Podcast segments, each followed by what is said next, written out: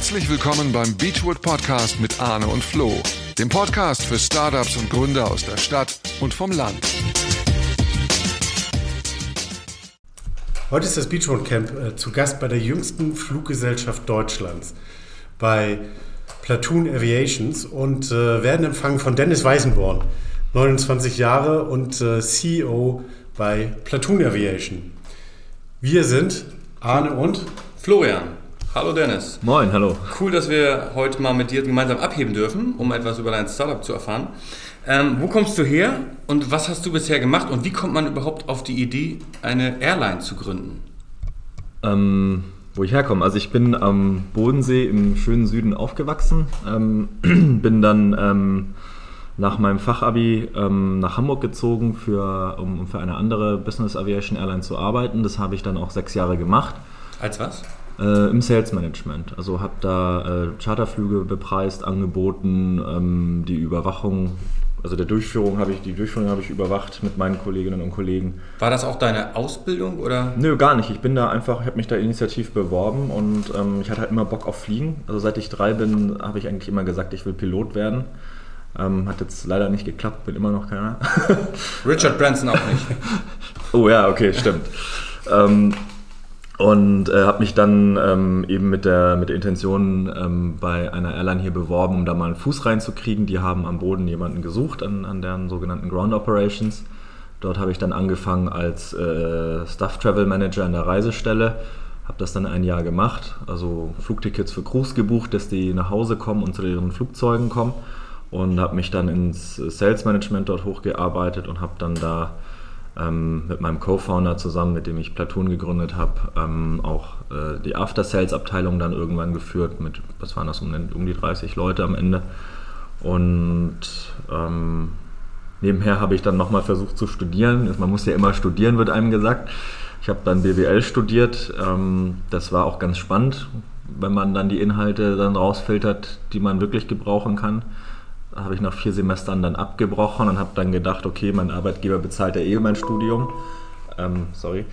Und ähm, habe dann noch überlegt, was bringt mir so privat am allermeisten. Dann habe ich noch Wirtschaftsrecht studiert, äh, fünf Semester.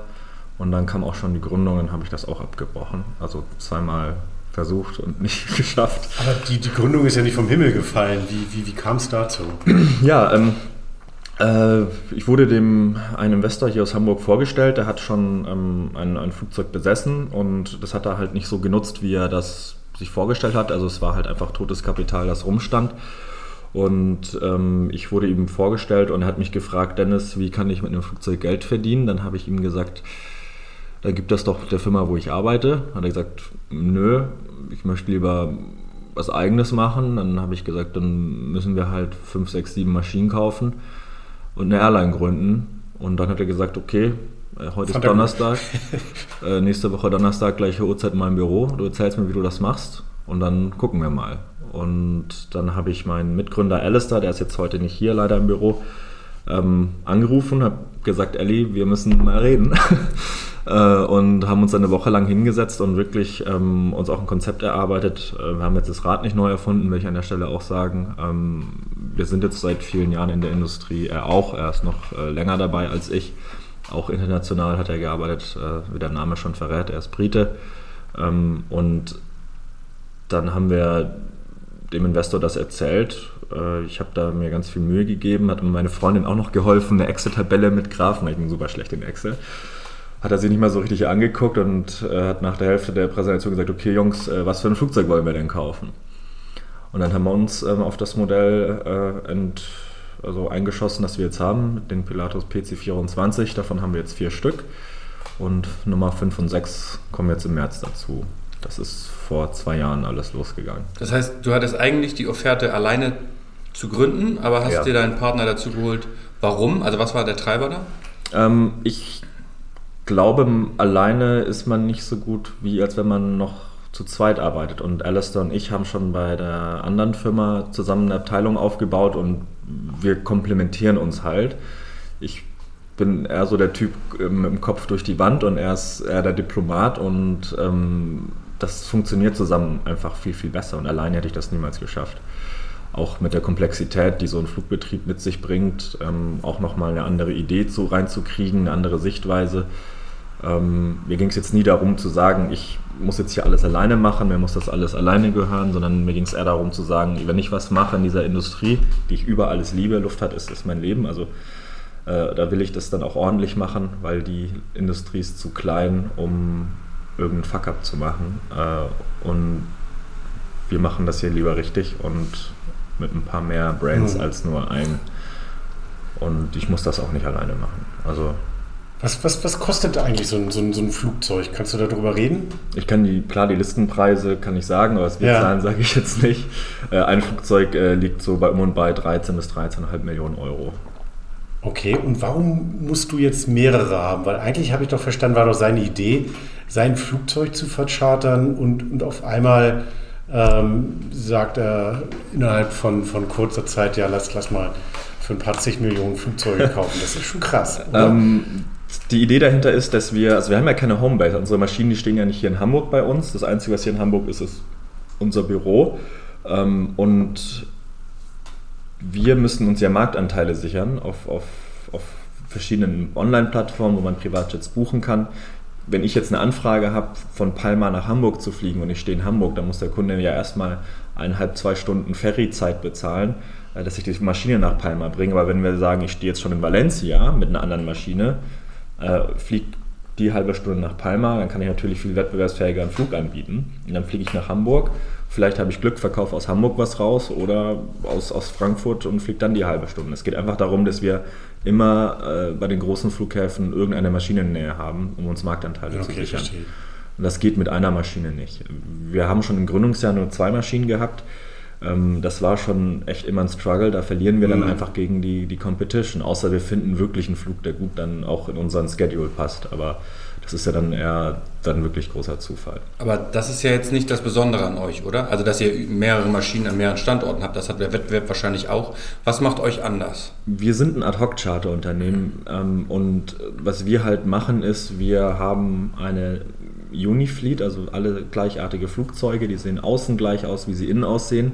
Und wir versuchen einfach konsistent zu sein. Wir, wir haben ganz oft gesehen am Markt, dass, dass unterschiedliche, also Airlines zum Beispiel, die unsere Competition sind, die haben äh, eine durchmischte Flotte mit 15 unterschiedlichen Mustern, jetzt mal übertrieben gesagt. Die sind unterschiedlich lackiert, auch wenn es die gleichen Muster sind, sind die unterschiedlich lackiert. Innen sind helles Leder, dunkles Leder und was weiß ich. Und wir versuchen wirklich zu sagen, wir sind konsistent. Wenn Kunden bei uns anrufen, wissen sie, was sie kriegen. Hier arbeiten auch nur Leute, die das schon relativ lange machen. Also wir haben hier ein relativ hohes Level an Qualität äh, an unseren Kolleginnen und Kollegen, die hier arbeiten und an unserer Maschine auch. Also könnte man sagen, ihr habt das Prinzip der Systemgastronomie in die Luftfahrt gebracht. Könnte man so sagen, ja. Nur, dass wir keine, also Systemgastronomie finde ich immer so eine Abwertung. Dann, naja, aber Eugen Block wird das nicht gern hören. ja, aber ähm, wir versuchen das schon hier ähm, auf dem Niveau zu halten, was, was die Konkurrenz so nicht schafft. Und das machen wir mit ganz viel Liebe zum Detail und auch mit Liebe zu dem, was wir hier tun. Sonst kann man das auch nicht machen. Glaub, das kann man der Lüfte. Machen. Ja, das muss ich auch sagen. Wenn man, wenn man sich hier mal bei euch so umguckt, das ist wirklich äh, ein sehr hoher Qualitätsanspruch, den ihr habt und äh, in der Tat sehr viel Liebe zum, zum Detail. Und äh, du, du sagtest gerade, ihr habt jetzt die nächsten Flugzeuge in Planung. Wie viele plant ihr denn insgesamt zu haben danach? Also wann seid ihr denn wirklich wettbewerbsfähig oder wann, wann bist du glücklich? Wenn ich glücklich bin, das ist eine ganz blöde Frage, nie. ähm, wettbewerbsfähig sind wir jetzt schon mit, mit vier Maschinen. Mhm. Also nicht, nicht wirklich, mit, wir kriegen jetzt fünf und sechs und dann haben wir schon mal eine ganz gute Größe. Wir wollen natürlich noch weiter wachsen, verhandeln ja auch gerade über weitere Flugzeuge und hoffen dann, dass wir dann 2025, 2026 dann über zehn bis zwölf Maschinen haben. Gucken natürlich auch, dass wir die Flotte diversifizieren, heißt, dass wir nochmal eine größere Flugzeugklasse dazu kaufen mit der wir auch wirklich dann transatlantisch, äh, also interkontinental ähm, Marktanteile dann auch sichern können für uns. Und euer jetziges Muster, wie groß sind die Flugzeuge? Wie viele Personen passen da rein? Da passen acht Leute rein. Das ist ein sogenannter Lightjet. Also das ist ein klassisches Flugzeug, mit dem man eineinhalb Stunden, zwei Stunden fliegt. Die Maschine kann bis zu dreieinhalb, fast vier Stunden fliegen am Stück. Ähm, aber es ist jetzt nichts, mit dem man wirklich Langstrecke fliegen kann. Es ist so ein Euro-Shuttle, sage ich mal. Und ja. das machen wir auch. Unsere Hauptmärkte sind die UK und Frankreich und da bewegen wir uns auch hauptsächlich. Was sind denn so eure, eure Kunden? Also wie muss ich mir euren Kunden vorstellen? Es ist, ist- das eher der Unternehmer, der einen Geschäftstermin schnell nochmal hat in Paris? Oder? Es ist so ein Mann mit, mit äh, Monokel und Zylinder. Ähm, das ist von bis, also das ist tatsächlich recht saisonal. Von, von einem Management-Team, Ärzteteams, Künstler ähm, haben wir auch an Bord gehabt. Das war tatsächlich mal ganz cool. Da haben wir ähm, die Red Hot Chili Peppers geflogen. Cool. Und ich bin selber Schlagzeuger und in meinem Kinderzimmer hing früher ein Poster von Chad Smith und dann den als Gast zu haben in deiner eigenen Airline, das war dann schon ein bisschen surreal. Ähm, das war schon ein cooles Erlebnis. Aber wir haben also von bis, also was da alles so da ist, Sportler, Künstlerinnen, ähm, alles. Bei den Red Hot Chili Peppers bist du auch selber mitgeflogen und hast Service gemacht, ne? Da habe ich, da habe ich mir eine Uniform geklaut vom Kollegen. Nein, natürlich nicht. Äh, ich, war ich hier in Hamburg. Aber wir haben tatsächlich eine Einladung bekommen von der Band für das Hamburger Konzert. Das war cool. Cool, wo du wahrscheinlich auch warst. Sag mal, wie sieht denn so, so, so ein typischer Tag aus? Mal so für, für unsere Gründer, die, die sich fragen, was ähm, muss ein, ein, ein Chef einer Fluggesellschaft eigentlich machen? Wie sieht so ein typischer Tag für dich aus? Ein klassischer Arbeitstag. Ähm, den gibt es. Ich habe den noch nicht so wirklich für mich gefunden. Es ist eigentlich fast jeden Tag was Neues, was ich mache. Ich versuche so Ankerpunkte zu setzen in meiner Woche. Zum Beispiel Montag ist immer so mein Briefing-Tag, wo ich von meinen Kolleginnen und Kollegen, meinen Mitgründer, wo wir uns gegenseitig briefen, was ist die Woche passiert, was ist am Wochenende passiert, wie sind die Umsatzzahlen, wie sieht es aus, sind die Recruitments, da sind wir auch gerade dran. Wir suchen ja äh, Leute am, im Cockpit und am Boden wie, wie ist da die Erfolgsquote vom letzten Assessment gewesen? Da kriege ich einfach mal so einen 360-Grad-Überblick über das Unternehmen, wo wir gerade stehen.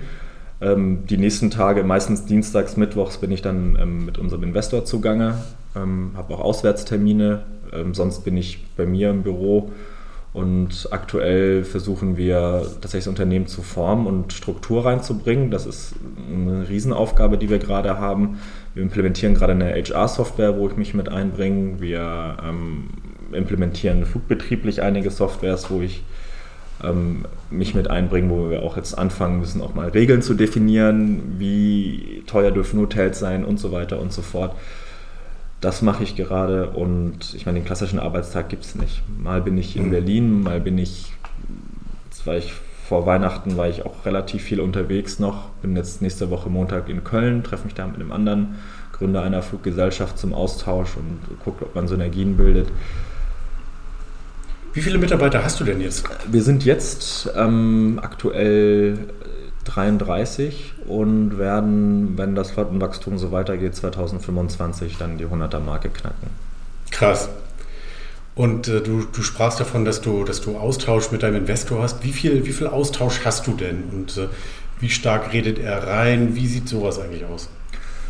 Also reinreden, also es ist ein sehr gutes Vertrauensverhältnis da, eigentlich nicht viel, aber ich, äh, ich animiere ihn ab und zu mal reinzureden. Ich meine, ich habe mit 27 das Unternehmen gegründet und ich habe auch nicht die Weisheit mit einem Löffel gefressen. Ähm, und er ist ein super toller Mentor, von dem man ganz viel lernen kann.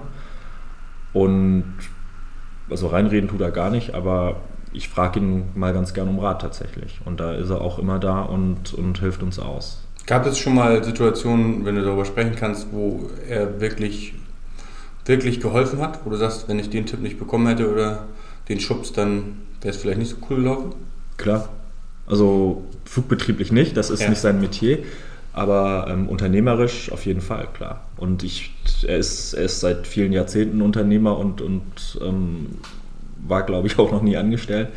Ähm, von dem kann man ganz viel lernen. Und wenn man sich dann selber gedanklich in der Sackgasse verliert, das passiert ja mal, ähm, und dann sind Alastair und ich auch mal zu seiner Tür, du kannst du uns mal hier helfen? Und dann so, ja, Jungs, so und so und so. 30 Sekunden, und wir so, hm, hätte ja so einfach sein können. Ne?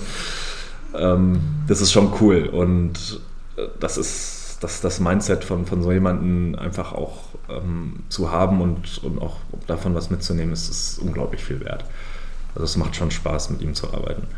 Okay, weil viele unserer Hörer, glaube ich, immer das, das Gefühl haben, ah, ein Investor, der redet mir rein, dann bin ich in meiner Freiheit beschränkt. Du würdest eigentlich, so wie ich das verstehe, schon eher sagen, es ist eine Bereicherung und es macht dich eher stärker. Auf jeden Fall. Das ist wie, wie einen zusätzlichen Spieler auf dem Feld zu haben. Hm, cool. Ähm, das, das ist jetzt ja so ein, also klar, ihr seid ein, seid ein Geschäft, ähm, aber euch kann man jetzt ja nicht bei Oprodo buchen. Wir haben jetzt ja schon mal gelernt, das sind sehr unterschiedliche äh, Kunden. Wie kommen die denn zu euch oder wie finden die euch? Also wir haben tatsächlich ähm, nicht den Ansatz, Endkunden zu bedienen, sondern wir sind ein B2B-Unternehmen. Es gibt sogenannte Reisemittler, Broker nennen wir sie bei uns in der Industrie. Das sind Unternehmen, die haben sich darauf spezialisiert, Privatjetflüge zu sourcen und zu betreuen und an den Endkunden dann weiter zu verkaufen. Das sind Profis, die wissen, ähm, worum es geht in der Fliegerei. Und da ähm,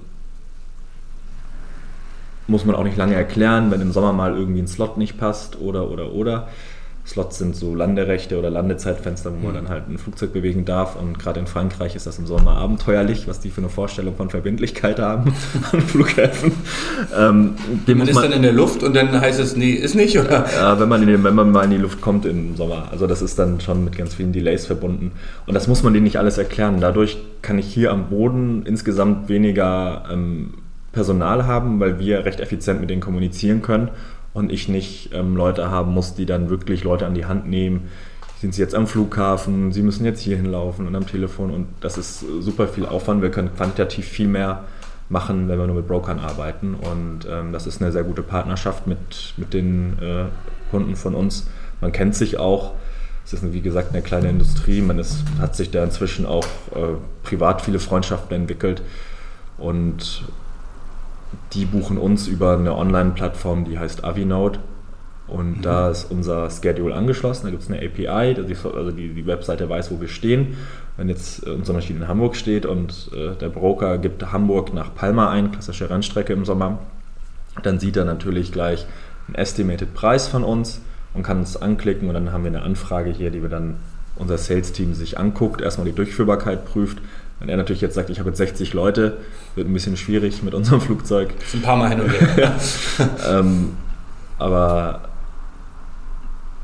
der verkauft das am Ende dann zum Endkunden. Wir haben auch ein paar Endkunden, das machen wir auch gerne, aber unser Fokus ist zu 95% auf Broker. Also macht ihr auch gar kein Marketing? Nee. Also wir machen Marketing, so ein bisschen Social Media, aber das ist, sage ich Brandbuilding dann. Ja, genau. Für uns ist es halt wichtig, dass der Kunde weiß, wenn er mit Platoon fliegt, kriegt er das und das kriegt er auch immer. Und äh, wir haben so ein bisschen das Problem in der Industrie, dass Standardisierung halt stiefmütterlich behandelt wird und das ist halt unser Ansatz, da anzusetzen. Und wir hoffen einfach, die Kunden über den Broker uns buchen, äh, binden zu können und dass die uns wieder buchen. Und das hat teilweise schon echt gut funktioniert. Und das Pricing, setzt ihr das oder macht das der Broker? Das setzen wir. Wir haben ähm, im Backend dieser Software sind verschiedene Preisprofile hinterlegt. Da sind auch die ganzen Landekosten von den Flughäfen und, und, und, und, und. Das sind, ich glaube, 15, 10, 15 unterschiedliche Posten, bis ein Flugpreis zusammenkommt. Mhm. Ähm, und das haben wir eingespeist. Da sind, sind da denn auch Variable drin, wie Kerosinpreis oder? Ja, also die passen wir dann immer wieder. Tatsächlich ist es noch ein bisschen oldschool händisch an. Ja. Wir kriegen ja aber immer feste Preise mit unserem Vertragspartner für äh, eine Woche oder einen Monat. Weiß ich gerade gar nicht. Hm, okay. Und die, die Flughäfen, sind das, sind das alle Flughäfen, auf denen ihr landen könnt? Also ist das äh, der, der Hamburger Flughafen, den alle kennen, in Fuhlsbüttel oder ist es dann eher äh, Uetersen oder wie kann ich mir das vorstellen? Uetersen jetzt nicht, ähm, aber wir landen an allen großen Verkehrsflughäfen. Ähm, natürlich haben wir die Möglichkeit, auch an kleineren Flugplätzen zu landen, wo jetzt keine Linienanbindung ist. Das ist natürlich auch ein Privatjet, sage ich immer, ist eine Zeitmaschine. Ne? Man, man, ist am Flughafen von Ankunft bis, bis man in der Luft ist, sind es zehn, zehn Minuten vielleicht. Und mhm. man kommt natürlich näher an seine Destination, wenn man dann an einen kleineren regionalen Flughafen fliegt, ohne viermal umsteigen zu müssen. Und das liefern wir. Und wir fliegen auch nach St. Moritz zum Beispiel, ganz klassisches Beispiel. Da kann man mit der Linie gar nicht hinfliegen. Man muss nach Zürich und dann drei Stunden oder dreieinhalb Stunden Auto fahren. Unsere Kundschaft geht da natürlich ganz gerne hin. Oder Lugano oder, oder, oder. Ähm, das sind so klassische Plätze, wo halt der Privatjet das einzige ähm, Mittel ist, wie man da mit dem Flugzeug hinkommt. Okay, Wobei cool. man sagen muss, das Flugzeug ist auch zertifiziert als einziger Jet auf Gras und so äh, Schotterpisten zu Mir ist zu Ohren gekommen, genau, als ja. ich gefragt habe, ähm, ob man uns dann auch, ob äh, du uns dann auch ein Buchholz abholen könntest, da sagte uns jemand, ja, ist kein Problem, der kann auch auf Rasen. Machen wir aber nicht, da ähm, ich bin ja auch nicht nur CEO, ich bin auch sogenannter Accountable Manager und gesamtverantwortlich für den Flugbetrieb. Das machen wir nicht. Das verantworte ich nicht und das ist es Ja. auch nicht wert. Da kann zu viel passieren. Was ist dein Lieblingsziel? Wo fliegst du am liebsten hin? Das hat mich noch nie jemand gefragt. Ähm, wo fliege ich am liebsten hin? Nach Wyk auf Föhr tatsächlich. Ich habe selber äh, das Glück, dass ich eine Privatpilotenlizenz habe und äh, mit meiner Freundin und meinem Hund äh, am Wochenende mal im Sommer nach Föhr. Das ist für mich so immer ganz schön. Okay, aber eure Flugzeuge könnten das auch, so wie ich das verstanden habe. Nee, nee das ist, Das das ist dazu zu klein. klein? Nein, das sind 800 Meter Graspiste oder so. Das, Okay. Wie viel braucht ihr? Es kommt drauf an, auf die Temperatur, wie viele Passagiere an Bord sind, aber ich denke, so kommerziell benötigt die Maschine so 1000, 1100 Meter Asphalt. Das wäre schon nicht schlecht. Okay, aber das hört sich auch gar nicht so lange an. Nee, das geht. Das geht. Vor allem die, äh, gefühlt sind die ersten 300 Meter ja noch gar nicht äh, in Berührung. Also, Ja, das kann man, das ist dann Je nach Pilot. Je nach je nach Pilot. Pilot. Nein, es ist, ja- es ist ja äh, der, gut, das sind jetzt Detailfragen. wie, Ähm, wie, was, was denkst du, wie sich der, der Bereich Luftfahrt verändern wird in den nächsten Jahren? Ich denke, dass wir das große Problem haben, ähm, dass wir das Antriebsmittel, das wir aktuell haben, ähm, uns mal genauer anschauen sollten, ob das wirklich die beste Lösung ist. Gerade zum Thema, zum Thema Nachhaltigkeit. Ich könnte jetzt hier irgendwas erzählen, ich, ich pflanze Bäume und offsette und bla. Wir gucken uns verschiedene Sachen an, was Nachhaltigkeit angeht, aber was ich ganz bestimmt nicht mache, ist Greenwashing. Und ich habe bis jetzt noch keinen Partner gefunden, mit dem wir sagen, wo ich dann auch sage, mit, mit euch möchte ich arbeiten, davor spare ich mir das Geld. Also, sorry. Da hoffe ich, dass, dass es noch äh, von den Triebwerkherstellern Ansätze gibt, alternative Kraftstoffe. Da gibt es dieses Sustainable Aviation Fuel, SAF, was einen deutlich reduzierten CO2-Footprint hat, was recht spannend ist. Problem ist die Verfügbarkeit. Der Liter kostet auch mal ganz gerne über 600 Prozent mehr, als was der normale Sprit kostet. Das kann ich unternehmerisch nicht verantworten, dass wir das machen aktuell. Man muss gucken. Ich, ich hoffe, dass wir eine ganze Ecke effizienter werden ähm, und dass wir auch nicht immer das Hau drauf Ziel der Öffentlichkeit sind, der Luftfahrt. Ne? Man darf nicht äh, vergessen, dass wir eine Berichterstattung erfahren, die unseren, also als Gesamtindustrie, da rede ich jetzt auch für Linienflieger und Cargo und alles, was am Himmel sich bewegt, sind das irgendwas 2,8 oder 3 Prozent laut letzter Studie CO2-Ausstoß global. Und ich finde, die öffentliche Debatte ist es so ein bisschen, ich nenne es mal False Balancing. Ich sage nicht, dass das schön ist, was wir machen, aber ich finde es spannend, wie da Gibt es auch noch Fokus an, gesetzt wird. Glaub- Glaubst du, dass es so wie bei Autos, äh, die jetzt mit E-Antrieb äh, äh, forciert werden, auch bei Flugzeugen so eine Richtung geben wird? Oder Nein. wird das immer auf äh, Nein. Brennstoffbasis laufen? Ich denke, es wird eine Brennstoffbasis bleiben, außer irgendwer findet eine ganz tolle Batterie. Ähm, es gibt ja schon Ansätze, elektrische Flugzeuge zu betreiben. Es gibt ja auch schon kleine elektrische Flugzeuge, die dann eine Stunde fliegen können, aber Batterien sind einfach von, vom Gewicht und von, vom, von Effizienz her, was dann da am Ende bei rauskommt, in Relation zu dem Gewicht. Wirkungsgrad ist das, glaube ich. Also, ich, bin, ich bin Kaufmann, kein Maschinenbau. ist, das Ähm, denn, ist denn Nachhaltigkeit äh, und äh, ökologische Themen, ist das das Einzige oder gibt es noch andere Innovationen, die da bevorstehen? Naja, es gibt verschiedene Ansätze, dass man auch irgendwann ohne Piloten fliegen soll. Da gibt es ja verschiedene Case Studies, finde ich abenteuerlich, gerade was das Thema Redundanz angeht. Ähm,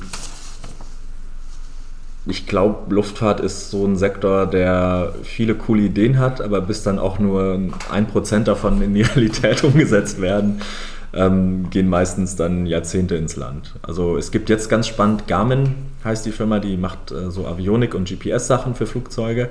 Die haben jetzt äh, bei kleineren Maschinen, also auch Privatmaschinen, so Achtsitzer, Sechssitzer, gibt es so einen Home-Button, wenn der Pilot oder die Pilotin ähm, bewusstlos wird, gerade wenn man mit der Familie fliegt, äh, können die Passagierinnen so einen Knopf drücken und dann über einen Algorithmus berechnet die Avionik den nächsten Flughafen und fliegt alles selber, funkt selber und landet selber, stellt den Motor selber ab und bremst und dann kann man die Tür aufmachen und aussteigen. Und Das, funktioniert schon?